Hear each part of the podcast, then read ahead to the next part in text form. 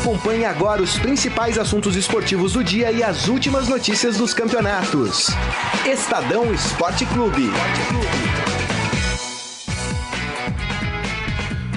Muito bem, começando mais um Estadão Esporte Clube, hoje quarta-feira, dia 8 de agosto de 2018, 8 do 8 com o final 8. Que beleza, hein? Começando mais um programa, vamos falar de vários assuntos, vamos falar muito sobre a volta da Libertadores, também falaremos de Sul-Americana, tem um jogo adiantado do Campeonato Brasileiro entre Santos e Ceará.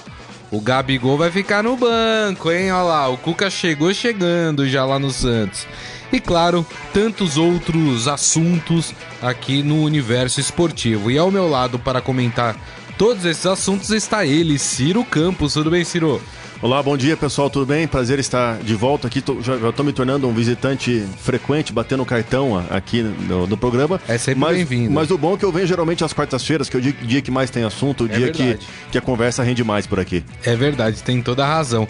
E você pode e deve participar aqui do programa pelo nosso Facebook, facebook.com barra Estadão Esporte na nossa transmissão. Você tem lá o campo de mensagens do lado. Mande a sua seu comentário, sua opinião, enfim, pode comentar sobre qualquer assunto que você queira e deseja que a gente comente aqui também. Eu queria começar então falando sobre Libertadores, mas eu quero falar primeiro do Grêmio que jogou ontem. É, rapaz. Que hino bonito, hein, rapaz? Tá louco. Aliás, os Aí, dois ó, tá hinos... aqui, ó, tá aqui inclusive. Tá, tá aqui a camiseta. Uh, inclusive os, os, dois hinos dos dois clubes do Rio Grande do Sul, né, dos maiores, Inter e, e Grêmio, são belíssimos de fato. O Grêmio ontem foi para a Argentina, jogou contra o Estudiantes, perdeu por 2 a 1 não é um resultado horroroso, porque na Libertadores o gol fora vale. Então... E o então gol fora caiu, de, caiu do céu, praticamente? Do caiu Grêmio. do céu, porque o Grêmio não estava bem no jogo, não. E, e o Grêmio ganhando por um placar, placar simples de 1 a 0 é, o Grêmio consegue a classificação. Eu achei, sinceramente, Ciro que o Grêmio teria mais facilidades contra o Estudiantes, até pelo que o Estudiantes apresentou na fase de grupos. Vamos lembrar que o Estudiantes estava no grupo do Santos e perdeu as duas partidas para o Santos. Perdeu na Argentina e perdeu. Uh, na Argentina foi só 1 a 0 mas o Santos ganhou acho que de 3 a 1 do Estudiantes uh, na Vila Belmiro, até com uma certa facilidade. E aí, o que, que aconteceu com esse Grêmio, hein, é, Ciro? É, muito interessante que, que a, essa mata-mata da Libertadores, além do mata-mata representar uma outra competição completamente distinta, não tem muito a ver com a fase de grupos, também o que ajuda a mudar completamente o cenário é a longa interrupção que a gente teve na Libertadores. A Libertadores ficou três meses parada por causa da, da, da disputa da, da Copa do Mundo, então deu tempo dos times não só se reforçarem, mas também corrigirem algumas coisas, acertarem um pouco as suas peças e me, e me parece que o Grêmio voltou devagar. Parece que o Grêmio, um time que é tão copeiro, um time que sempre se deu tão bem em competições mata-mata, como a Copa do Brasil, parece que ontem não entrou numa sintonia abaixo. Parece que o jogo estava é. numa velocidade e o Grêmio estava sentado ainda na inércia, com preguiça. Tanto é que no primeiro tempo poderia ter sido até pior para o Grêmio do que foi o, com os dois gols sofridos. Pelo menos o prejuízo não foi dos, não foi dos maiores, 2 a 1 um, como você falou. O jogo de volta na Arena Grêmio, uma vitória simples. Mas do outro lado, vale o clichê: é time argentino, é time é. chato. Vale lembrar que Mas é um ano... time limitado também. Né? Limitadíssimo, né? limitadíssimo. Ontem também. É, ontem jogou também naquele estádio, naquele estádio menorzinho, né? Com aquela pressão. É, mas o, o, Grêmio neste ano teve a, a Recopa Sul-Americana contra o Independiente e também empatou fora de casa. E a gente falava, ah, mas o Grêmio em casa vai ganhar tranquilo. Na verdade, empatou, empatou de novo foi pros pênaltis, pênaltis né? é então o Grêmio tem que ligar um sinal de alerta que talvez neste ano, por mais que tenha feito uma primeira fase de Libertadores muito tranquila, passou em primeiro lugar do grupo com relativa facilidade, é, mas vai ter que recuperar a sintonia, recuperar aquele espírito da, da Libertadores do ano passado. É verdade. A Ellen Lima Torres, inclusive, escreve aqui pra gente no nosso Facebook, e ela falando que a impressão que ela ficou é de que o Grêmio demorou muito tempo para entender que era um jogo da Copa Libertadores, pois estava acostumado com o ritmo lento de outro nível e sem pegada do Campeonato Brasileiro. A, a gente até falava um pouco disso, né? A, a, o último jogo do Grêmio, ou, das outras equipes. Uh, o Santos até se aproxima mais disso, porque o Santos só joga lá pro dia 23 pela Libertadores. Quer dizer, se passaram dois meses da última partida da Libertadores até os clubes voltarem a pegar esse ritmo, é, é mais ou menos o que a Ellen disse, né? É, o, o Palmeiras, Palmeiras, por exemplo, assim como o Corinthians, jogaram em meados de maio são, são três meses aí, e assim, e são e, e, e, três meses, não que foram três meses que os times ficaram jogando. É. Três meses, mas que teve um mês parado, teve Copa do Mundo, e teve treino, teve a intertemporada e reforço. Exato. Foram três meses que os times não passaram, pass, não, não passaram esse tempo pensando em Libertadores. Passaram pensando em outras coisas, filosofando, preparando reforço, enfim. Então, e, e e também, como o, o calendário do futebol brasileiro estava, estava muito apertado, os times estavam focados no brasileiro até domingo, de repente teve que mudar a chavinha muito rápido para a Libertadores. Então, talvez essa questão de concentração, essa questão psicológica, esse preparo mental não tá, a, a, não estava adequado para o Grêmio. Quem sabe vamos ver aí os times paulistas em campo com o Corinthians, é, contra o Colo-Colo, vamos falar disso logo mais. Isso. Quem sabe eles já consigam demonstrar uma cabeça um pouco mais rápida, mais focada em Libertadores. É verdade. Eu queria falar um pouco também sobre um outro clube clube brasileiro que também jogou um torneio sul-americano, mas outro, a Copa Sul-Americana. Esse sim, na minha opinião, surpreendeu. Vamos falar do Atlético Paranaense. Atlético, Atlético. Rapaz, a hora que eu liguei a televisão já tinha começado o jogo e que eu vi o placar como tava, eu falei, não é possível. Não é possível. Não é o Atlético Paranaense que a gente tá é. acostumado a ver no Campeonato que Brasileiro. Tá lá embaixo, né? A gente tem que olhar, tem que olhar de ponta para baixo, de ponta cabeça a tabela Isso. do Brasileirão para enxergar o Atlético facilmente. O Atlético enfrentou o Penharol no Uruguai. No primeiro jogo o Atlético já tinha vencido até com um bom placar, 2 a 0, né? Mas ontem foi até o Uruguai meteu 4 a 1 no Penharol, que é uma equipe super tradicional do futebol sul-americano. E até eu vi uma, até eu vi uma piada. O, é. o, que é mais estranho não foi o Atlético Paranaense ter feito 4 a 1 é, é um time brasileiro ter ido lá no Penharol, goleado e, no, e voltado sem apanhar, talvez. é Acho que isso talvez, talvez seja. É verdade, foi um jogo bem limpo, é, né? o Penharol tem esse histórico conturbado, os palmeirenses que o digam, o Flamengo também já foi lá e é sofreu, verdade. né? Mas é, mas é estranho que uh, o campeonato mata-mata parece que é, é, o time parece que se esquece da limitação, né? O Atlético tem indo muito mal no Campeonato Brasileiro, trocou de técnico, o Fernando Diniz, agora está com um, um, cara que é interino por lá. Isso. E parece que, que liga, liga outra chavinha quando é. vai para as competições sul-americanas, né? É, Tudo um lado... bem que o Penharol, né, Ciro, tá longe de ser aquele Penharol que a gente Não, lembra, é. aquele Penharol que fez Joga a final com a camisa. há pouco tempo contra o Santos na Libertadores de 2011, né? É, é um Penharol que estava na Libertadores, caiu na fase de grupos, por isso que foi para a Sul-Americana. Caiu ano passado também na fase de grupos, isso, né? exatamente. Não, é um time que impressiona mais pelo currículo mas do que surpreende, pelo... não deixa de surpreender. 4x1 fora é. de casa, qual, sob qualquer circunstância, mesmo que seja o líder jogando contra alguém que está lá embaixo, é um Verdade. resultado muito impactante, 4x1 fora de casa, né? É, times, time, os times brasileiros têm, têm dado mais atenção para a Copa Sul-Americana também, é. né? É, no começo, na, no começo a Copa Sul-Americana era vista meio como um primo pobre, ninguém dava muita, muita moral e tal, mas agora é, uma, é, um, é um campeonato que foi valorizado também, até mesmo pela presença de times que são eliminados da Libertadores e se juntam também, como é o caso do Penharol. É verdade. É, hoje, ainda pela Sul-Americana, o Bahia faz o jogo de volta. É, o Bahia que venceu a primeira partida aqui no Brasil por 2 a 0 contra o Cerro do Uruguai, outro time uruguaio, e joga agora no Uruguai contra o mesmo Cerro. Hoje, 9h45 da noite, o Bahia tentando a classificação. Tem um placar bom de 2 a 0 né? Mas tem que ter uma cabeça muito boa para jogar lá, né? Aquilo que a gente tava falando. O, o Atlético Paranaense, aliás, teve uma cabeça muito boa. Muito né? boa, gelada, talvez fria, né? Claro que a, a Bahia tem que se inspirar nisso. A competição mata-mata, ela tem um componente psicológico que você re, pode resolver e definir sua vida, talvez já nos, nos primeiros 90 minutos, por exemplo. É. O Atlético é, ajudou muito ele fazer, ter feito 4x1 no, em Montevidéu por ter feito 2x0 em casa. Então, Isso. não levou gol em casa, então ali ficou esperando o outro time se expor, foi no contra-ataque e conseguiu. É a mesma coisa o Bahia, também construiu uma boa vantagem, não é um time que está brilhando no Campeonato Brasileiro, Exato. mas também do outro lado também não tem um time não, não é. de tamanha tradição. O Cerro é outro nome. time que caiu na primeira fase da Libertadores e, e foi para a Sul-Americana. Então a gente pode ver, é, é, pode ver, assim como foi nos outros anos, a gente viu, por exemplo, Chapecoense chegando na final da Copa Sul-Americana, como, como foi em 2016. Não era um time brilhante, mas era um time brigador e que entendeu o espírito da competição. Cada competição você tem que olhar para o regulamento e aprender como se joga. Verdade. O mesmo estilo de jogar pontos corridos não é o que dá bem em mata-mata. Exatamente. Esse é o jogo. Amanhã a gente ainda tem um jogo do Vasco contra a LDU em São Januário. O Vasco tomou uma cacetada de 3 a 1 no jogo de ida, mas amanhã a gente fala mais sobre esse jogo porque a gente vai voltar a falar agora de Libertadores. Vamos falar sobre quem joga hoje. Vamos falar do Corinthians. Ah, rapaz indo bonito também.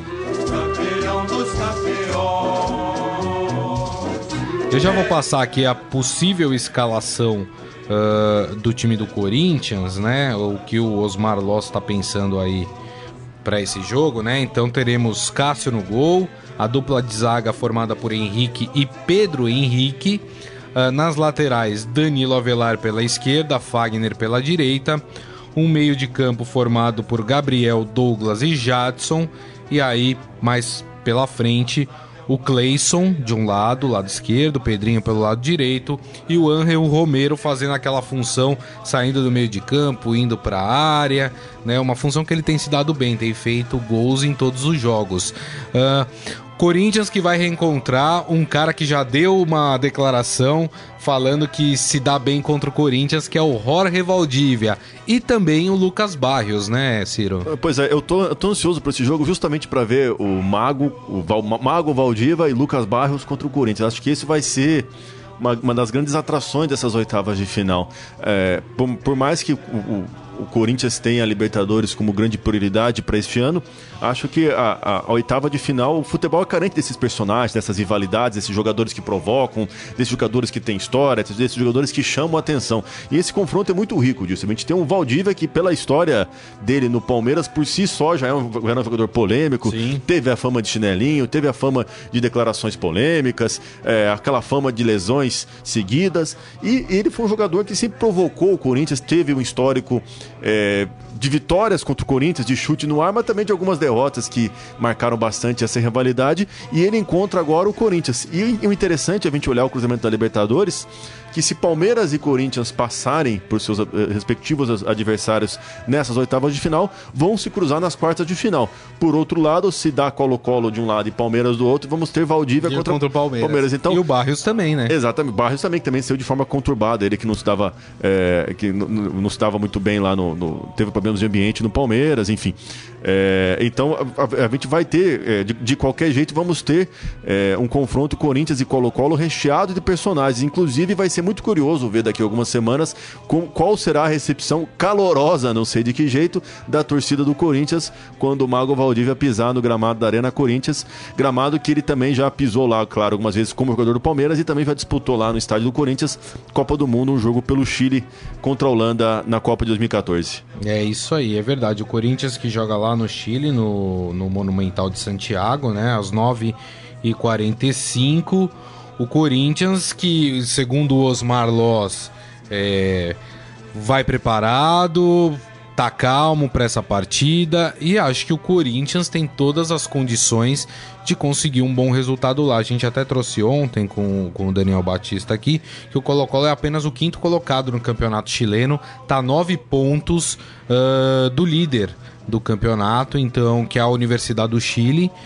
Então não é, não deve impor grandes desafios ao Corinthians, né? Eu acho que o, o acho que o Corinthians tem tudo para fazer um bom jogo. Eu acho que o, o essa pausa para a Copa do Mundo e, as, e a sequência agora de últimos jogos do Campeonato Brasileiro com o Corinthians evoluindo, deu uma confiança para o time, deu uma confiança para os Marlós. Acredito que o time tem, tem tudo para fazer um bom jogo. Claro que o Colo-Colo lá no Chile vai pegar aquela temperatura baixa, vai pegar um estádio cheio, vai pegar às vezes uma arbitragem meio conturbada, mas decide em casa. O Corinthians tem grande chance de passar pelo Colo-Colo.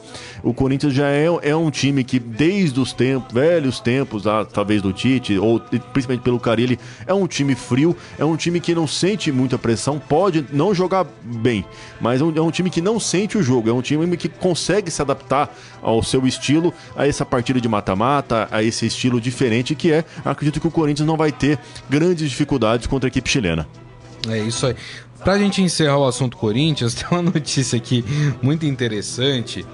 Os torcedores do Corinthians se mobilizaram contra a contratação do atacante Juninho do esporte. Isso é polêmica, hein? Horas depois do acerto ser finalizado, a hashtag Juninho no Corinthians não já era um dos assuntos mais comentados no Twitter aqui no país. Durante o período da tarde, o Corinthians divulgou no Instagram uma publicação orientando que qualquer abuso contra as mulheres deve ser denunciada é, just, é, justamente no dia em que a Lei Maria da Penha completou 12 anos.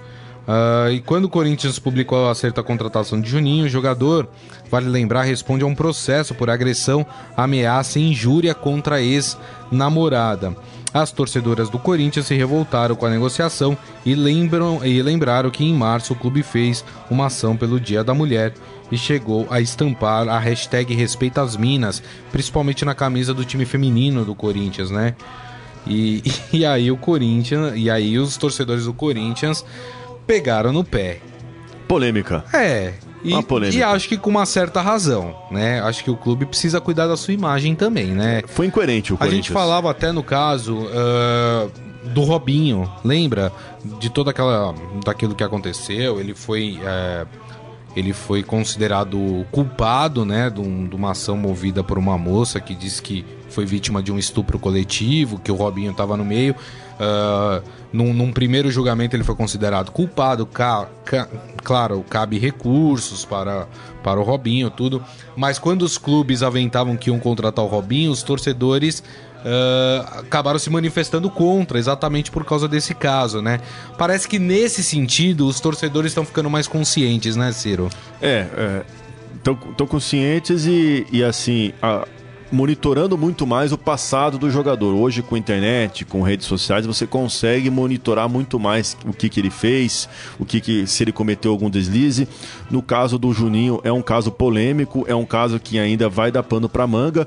E sobre monitorar o passado do jogador, eu vou citar que não tem nada a ver com o caso do, do, do Juninho, é mas é um caso também que foi interessante por ver como às vezes a opinião do torcedor pode fazer o clube mudar de ideia.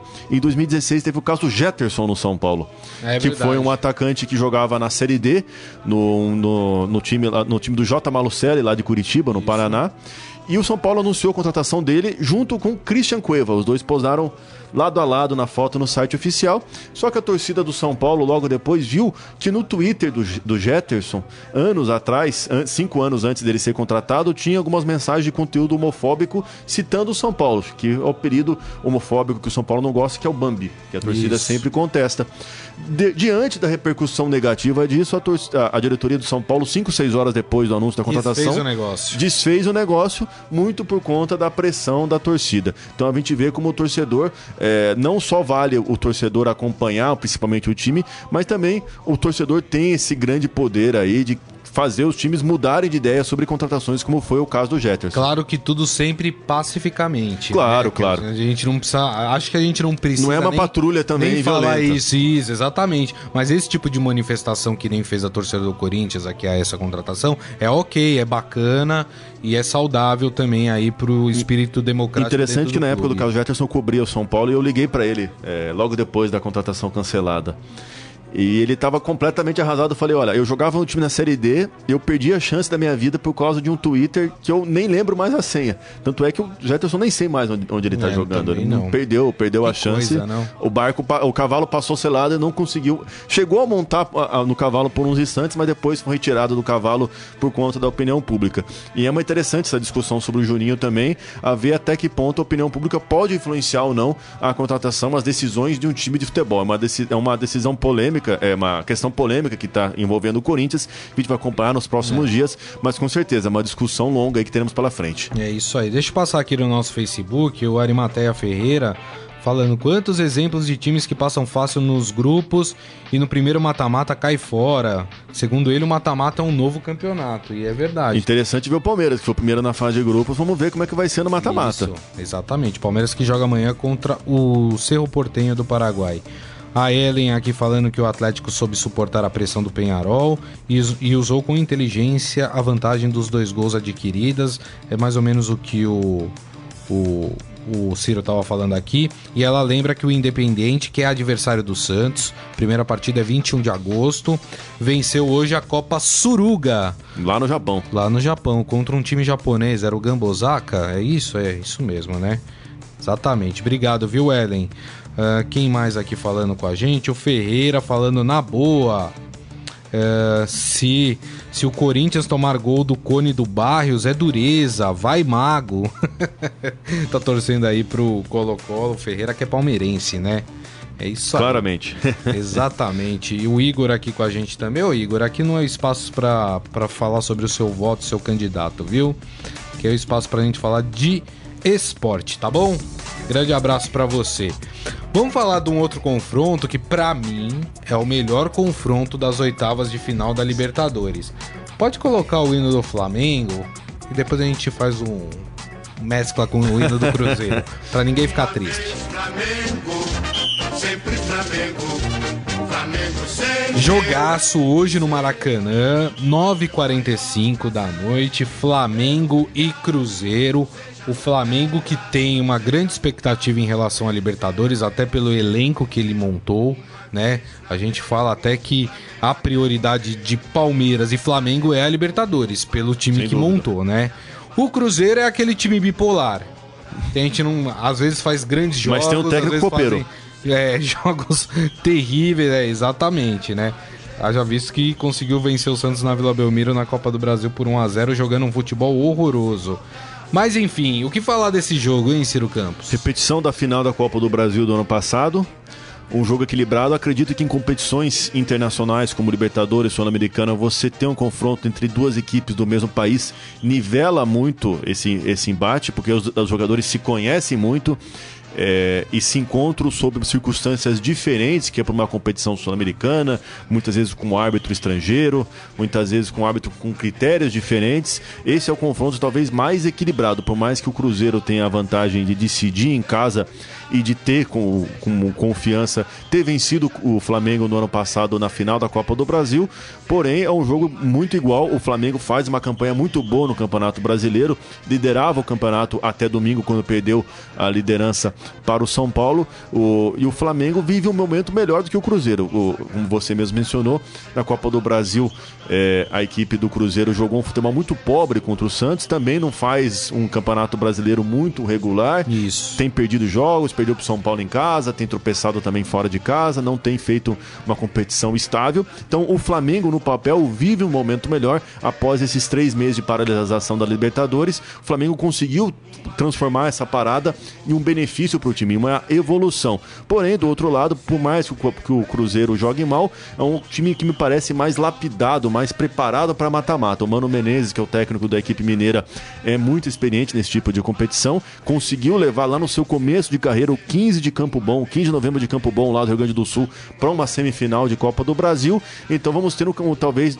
da, entre os oito confrontos desta Libertadores, é o jogo mais equilibrado, o jogo mais indefinido para se, se cravar um favorito, na minha opinião. É isso aí. Além desses jogos que eu falei, né, do Flamengo com o Cruzeiro, do Corinthians com o Colo-Colo, hoje ainda teremos um Boca Juniors e Libertar em La Bombonera. Bom jogo também. Esse time do Libertar é um bom time. E o Boca Juniors eu nem preciso falar, é o Boca Juniors, né? E amanhã, completando essas oitavas de final, primeiro jogo das oitavas de final uh, na quinta-feira, dia 9. Teremos um belo jogo também, clássico local, Racing e River Plate. Também é um jogo para quem gosta futebol sul-americano, um jogo bem bacana para se futebol ver. Argentino raiz. Futebol argentino quando se encontra na Libertadores é, é sempre legal. É. Eu vou lembrar, tem um Boca River que para mim, eu sempre gostei de ver jogos é. do Boca River, mas tem um Boca River que é fantástico, que é o de 2015 na Libertadores, que teve o Gás de Pimenta. Ah, é verdade. Que o, o Boca disso. passou com a melhor campanha da fase Isso. de grupos, o River com a pior campanha. Os dois se encontraram nas oitavas de final. E o jogo em La Boboneira não terminou. Teve, porque a torcida do Boca jogou gás de pimenta no túnel do vestiário do River Plate. Isso. E o Boca, por conta disso, acabou eliminado da competição. Exato. E o River, a partir dali, tava, tava ruim, tava cambaleando, e tava, vivia aquela crise. A partir dali, rumou e foi campeão da Libertadores. Que coisa, não? Sempre, sempre encontros argentinos em Libertadores é legal. Não digo pelo futebol, mas Exatamente. Vai render alguma coisa, aguardem. E também teremos um Atlético Tucumã, outro time da Argentina, contra o Atlético Nacional, esse jogo na Argentina. E também teremos Cerro Portenho e Palmeiras. Vamos falar do Palmeiras. A gente também passou ontem aqui que o o Cerro Portenho é o primeiro colocado do Campeonato Paraguaio, mas o Campeonato Paraguaio está muito no comecinho, se eu não me engano, o Cerro Portenho tem oito pontos, quer dizer, bem Sim. no início do Campeonato Paraguaio, mas é uma equipe também que o Palmeiras uh, precisa ficar atenta, não é, Ciro? Foi o melhor, foi o melhor segundo colocado da primeira fase. É um time experiente, é um, é um time que disputa Libertadores com, com frequência e o, o, e o, o Cerro Porteño tem uma, tem uma curiosidade e, e que até o aproxima do Palmeiras, que é ter em mãos um novo estádio. O Cerro Porteño reformou seu estádio recentemente, foi entregue, se não me engano, em setembro, outubro do ano passado, e desde então o Cerro Porteño jamais perdeu partidas é, de competições internacionais nesse estádio, é chamado de Nueva Ola. O Grêmio jogou lá nesta Libertadores também. Cerro Porteño é um, é um time paraguaio que nunca ganhou a Libertadores, o máximo que chegou foi semifinais, chegou em várias, várias vezes delas, e acredito que seja um jogo também difícil, mas, mas eu vejo que o Palmeiras passe por, pelo Cerro Portenho, principalmente pela vantagem de jogar em casa. E o Palmeiras tem agora um componente que a gente falou aqui ao longo desse programa que é importante, que é o fator mata-mata. O Filipão é um cara muito experiente nesse Verdade. tipo de competição também. E a gente fica aí na expectativa qual o time que o Filipão vai colocar em campo, né? Será um time cheio de volantes? Será um time que vai ter como principal arma a ligação com Daverson? aí eu acho que vai o Borja. Uh, vai ser um time de ligação direta? Como é que vai funcionar esse time do Filipão, né?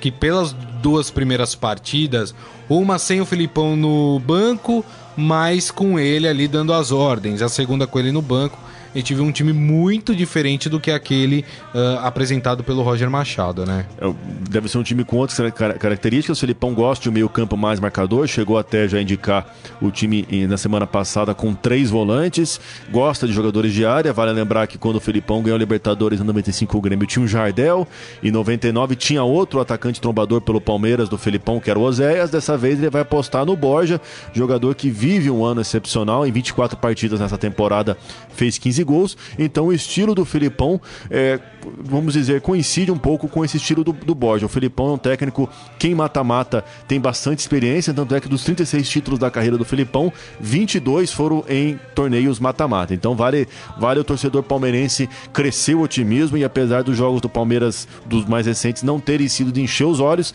quem sabe com as mãos do Filipão o time consegue engrenar nesse mata-mata. É isso aí, muito bem. Tem mais um assunto pra gente falar do, do Palmeiras, inclusive o Ciro, antes de, da gente começar o programa aqui, estava apurando isso. O Tribunal Superior do Trabalho negou o pedido do Gustavo Scarpa e manteve o bloqueio de 200 milhões na conta dele e do Palmeiras, né? Uh, por um pedido do Fluminense, né? Uh, explica rapidamente o caso, Ciro, e, e fala um pouco sobre essa negativa esse caso bastante polêmico, bastante arrastado e talvez não termine tão cedo assim. o que acontece é o, é o, seguinte: o Fluminense se viu lesado na questão do Gustavo Scarpa por ele ter conseguido na justiça, por meio de um habeas corpus, a liberação do contrato. O Fluminense entendeu que nessa liberação do Gustavo Scarpa, o clube carioca deveria ter recebido no mínimo a multa rescisória que era fixado em contrato, de 200 milhões. Então, por conta disso, o Fluminense acionou a justiça e, por meio da vara do trabalho do Rio de Janeiro, conseguiu o bloqueio de 200 milhões do Fluminense e do Palmeiras. Mas por do que Scarpa e do Palmeiras. Do Scarpa e do Palmeiras, desculpa, é do Scarpa e do Palmeiras, melhor dizendo. E por que, por que, que o Palmeiras entrou na jogada também? Porque o Fluminense entendeu que o, que o clube paulista se beneficiou dessa decisão do habeas corpus, até porque está utilizando o, o, Scarpa regularmente. Toda e não pagou que... nada para o Fluminense. Não pagou nada. O, o Scarpa é, essa decisão de bloqueio saiu na sexta-feira e ontem à noite o ministro do, do, do TST, o Alexandre é, Belmint. Alexandre, Alexandre Bel, Belmint, ele, consegui, ele negou o recurso do Scarpa. Essa decisão, essa negativa do recurso, não afeta em nada a utilização do Scarpa em jogos da Libertadores pelo Palmeiras. Essa questão jurídica vai continuar nos tribunais. O departamento jurídico do Palmeiras se manifestou dias atrás dizendo que ah, considerou abusivo esse bloqueio e o Palmeiras entende que não tem nada a ver com essa questão, que foi uma decisão, foi uma briga jurídica entre Scarpa e Fluminense. Nos bastidores, até com especialistas com quem conversei e até mesmo com pessoas do Palmeiras que sempre comentam sobre o assunto, é um caso complicadíssimo, mas o Palmeiras tem confiança de que pode continuar utilizando o Scarpa. O Palmeiras, quando fez o contrato com o jogador, deixou muito claro que qualquer pendência jurídica com o Fluminense, quem resolveria seria o próprio Meia. É isso aí. O Arimateia Ferreira, ele tá falando aqui sobre caso do Flamengo. Ele falou até então líder do Campeonato Brasileiro, hoje segundo colocado. Mas que ele, o Flamengo tem dois mata-matas muito difíceis, né? Ah, ele tem o jogo contra o Grêmio da volta da Copa do Brasil e tem essa, esse confronto com o Cruzeiro.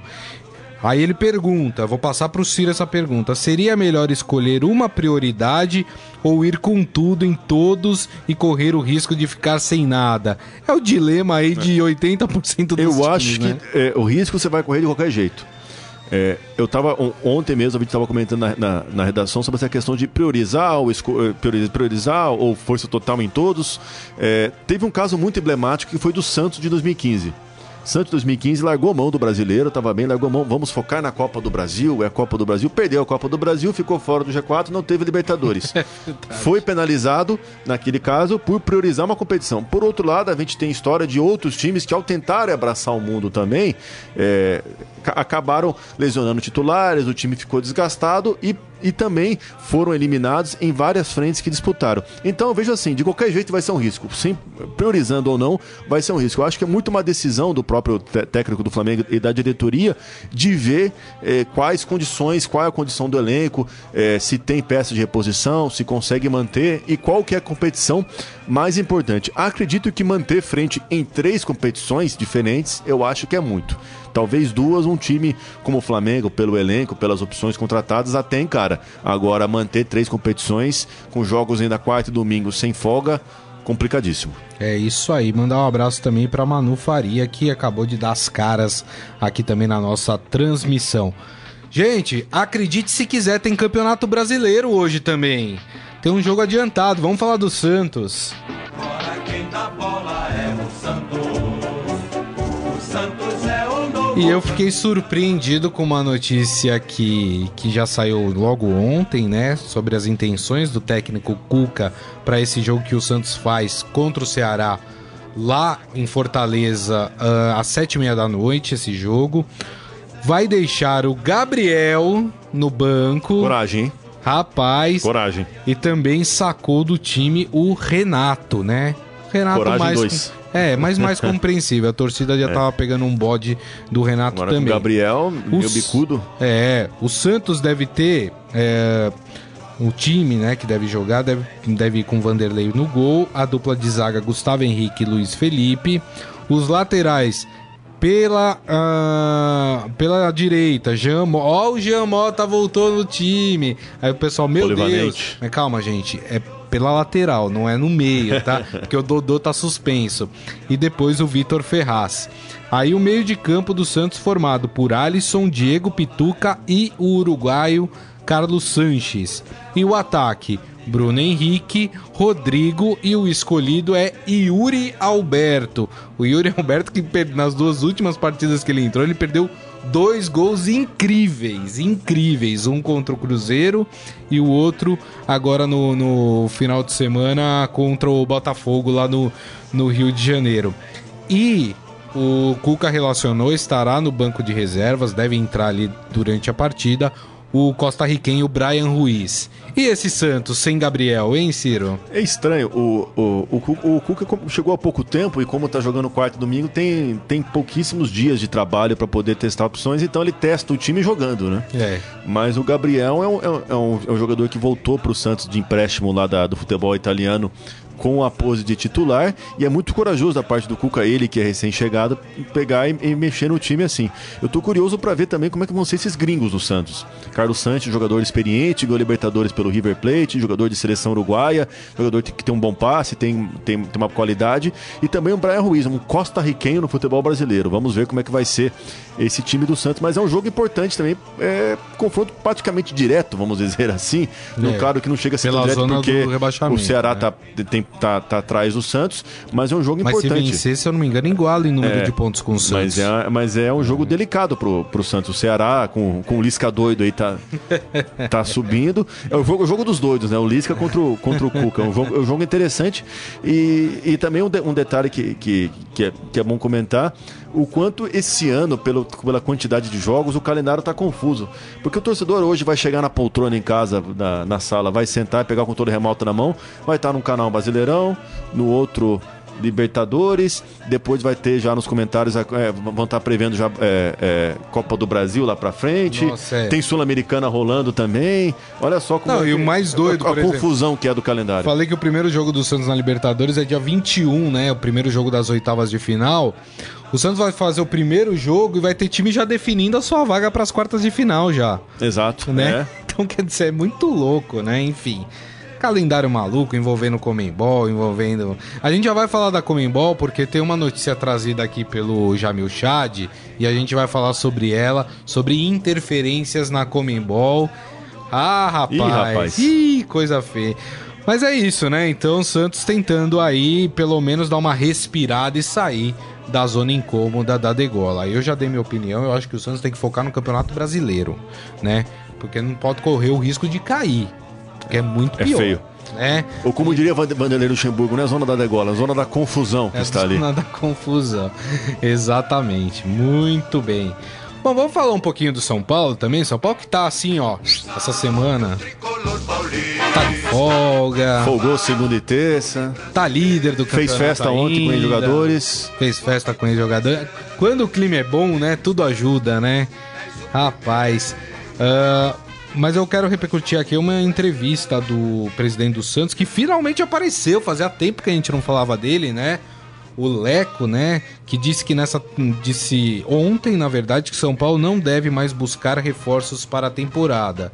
Ele falou isso logo após o anúncio uh, do meia Everton Felipe do esporte.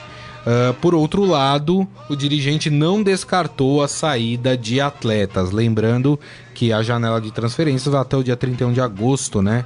Então ele falou, ó, entrar não vai entrar mais, mas sair quem Nunca sabe, se sabe, né? né? Nunca se sabe, né? O São Paulo que atravessa um bom momento há muito tempo que o São Paulo não tem essa calmaria ali pelos lados do Morumbi, né, Ciro? O São Paulo ah, não era líder do brasileiro há três anos. É, mas, ao, mas ao contrário da, da, daquela época, o São Paulo foi líder no Campeonato Brasileiro de, de 2015, muito no começo do campeonato ainda, né? Não era não, estamos agora quase já no fim do primeiro turno e é uma calmaria rara para o São Paulo, que vivendo nos últimos anos teve renúncia de presidente, teve troca de técnico aos montes, teve aposta em Rogério Senna que não deu certo e a troca do diretoria de futebol, enfim. É. São Paulo foi uma máquina de moer dirigentes nos últimos anos e agora parece que, enfim, é, a, aquela trinca de ex-jogadores Ricardo Rocha, Raí e Lugano deu uma calmaria para o time do Morumbi, calmaria a ponto do, do, do São Paulo poder desfrutar de dois dias de folga numa semana que os outros rivais como o Flamengo e outros concorrentes ao título, é, estão ali envolvidos com Libertadores, preocupados com viagem. O São Paulo parece que é, foi beneficiado pela sua derrota na Copa do Brasil, aquela eliminação diante do, do Atlético Paranaense lá para trás. Parece que vai ajudar bastante o São Paulo a fazer aquilo mesmo que a gente estava conversando há pouco. Priorizar uma competição só. Por mais que esteja na Sul-Americana, o São Paulo vai em busca, quer, depois de 10 anos, voltar a ser campeão brasileiro. É isso aí. Muito bem, muito bem. Vamos fazer o seguinte, então, vamos fazer rapidamente a palpitaria para todos esses campeonatos que a gente falou. A lista é longa hoje, hein? A lista é longa. Haja fôlego para lembrar. Vamos começar então por Sul-Americana. Bahia e Cerro, por... e Cerro... Cerro Portenho, não, Cerro, Cerro do Uruguai. Bahia perde de 1 a 0. Perde 1 a 0 e classifica. Classifica. Bora Bahia. É isso aí. Agora a gente passa para o Campeonato Brasileiro. Vamos falar de é, Ceará e Santos. 1 a 1. 1 um, um em Fortaleza. Um. E você? Ah, eu acho que o Santos ganha 1x0, né? Tem que ganhar, né? Não dá, né? Gol do, gol do Yuri Alberto. É, se, se, se empatar com o Ceará, é bom pedir uma saída honrosa do campeonato, né? Porque não dá, né, gente?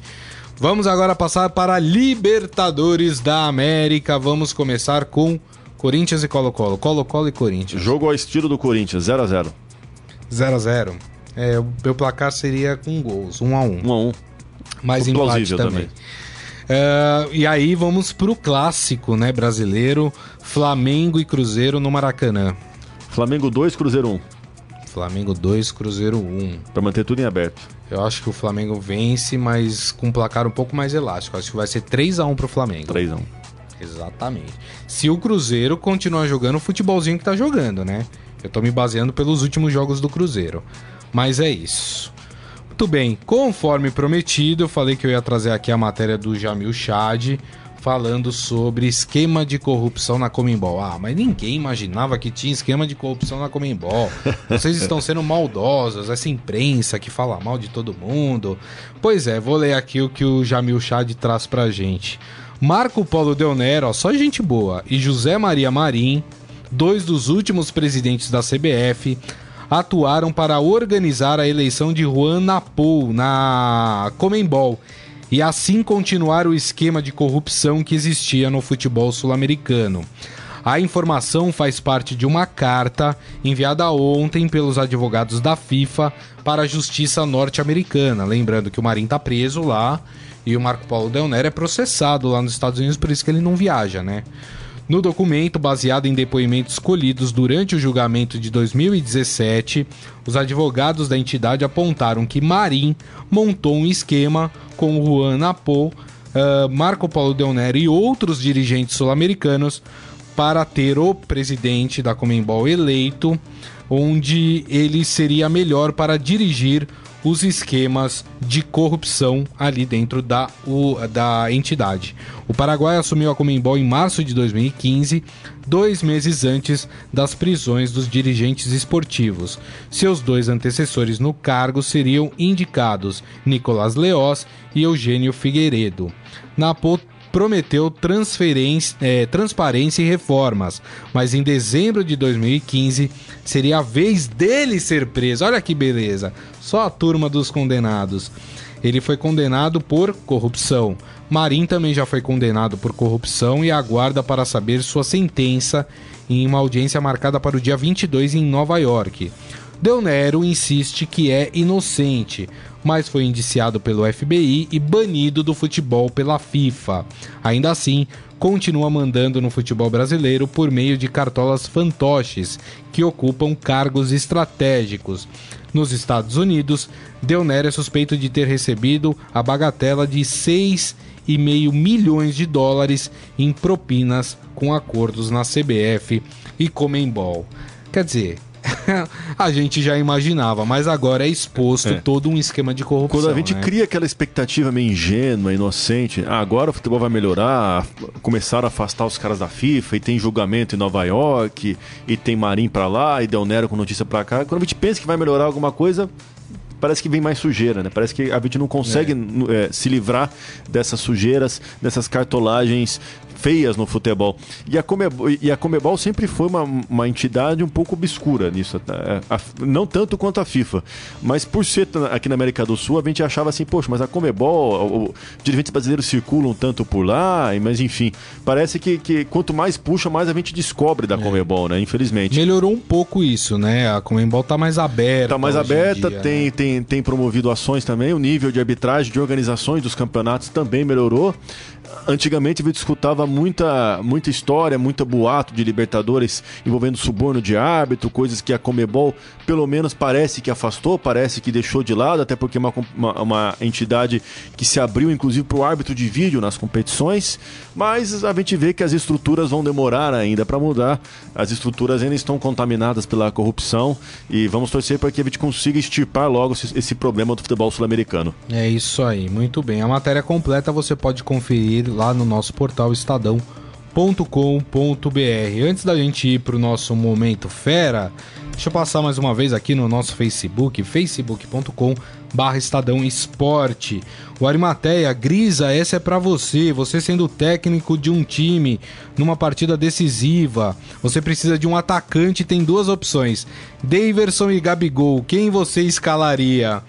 E o Ezequiel Ramos respondeu, falou: jogaria com 10. Nossa. Agora, não, se tivesse que escolher entre os dois, eu escolheria o Gabigol. Eu também. Que eu Muito acho que bem. tem um pouco mais de técnica e habilidade do que o Sabe, sabe driblar, o... sabe correr com a bola, é, mais Veloz. O, de, o Daverson é difícil. E, e, é bom dizer que o Daverson foi trazido pelo Cuca. Quem pediu o Daverson no Palmeiras foi o Cuca. 18 Esse... milhões de reais bancados Nossa, pela patrocinadora do Palmeiras. Ou seja, o Palmeiras vai ter que devolver esse valor. Sabe, sabe quando alguém vai comprar o Daverson por 18 milhões? Acho que o Palmeiras vai morrer com esse prejuízo aí. O Eduardo Benega tá aqui com a gente também, falando, dando seu boa tarde. O Paulo Oliveira também. E o próprio Ezequiel Ramos fala assim: por analogia, quando um, um condomínio contrata uma empresa e ela vem com os funcionários terceirizados e não os paga, cabe a quem? Ao condomínio pagar esses funcionários. Ele está fazendo essa analogia citando o caso do, do Palmeiras. Gustavo né? Scarpa. Isso. Ele veio, como tá jogando lá e o Palmeiras não tá, o Fluminense não tá recebendo, quem acaba arcando com o custo é o próprio Palmeiras, né?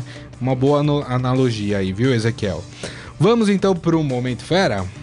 Agora, no Estadão Esporte Clube, Momento Fera. Cara é fera! E tem algumas informações aqui do esportefera.com.br maravilhosas. Tem um jogador escocês, tô aqui enquanto vai abrindo aqui a notícia. Tem um jogador escocês que entrou em campo com tornozeleira eletrônica para jogar o campeonato escocês. Eu explico a, a, a história aqui. Condenado por agressão a um segurança, o jogador Paul McGowan precisou usar uma tornozeleira eletrônica durante a partida entre Dundee e St Mirren no último sábado pelo campeonato escocês. O meio-campista foi titular do Dundee na derrota da equipe por 2 a 1 e jogou quase toda a partida. Em campo era possível ver que o jogador estava usando uma tornozeleira na perna esquerda. Ele foi condenado pela quinta vez no mês de julho.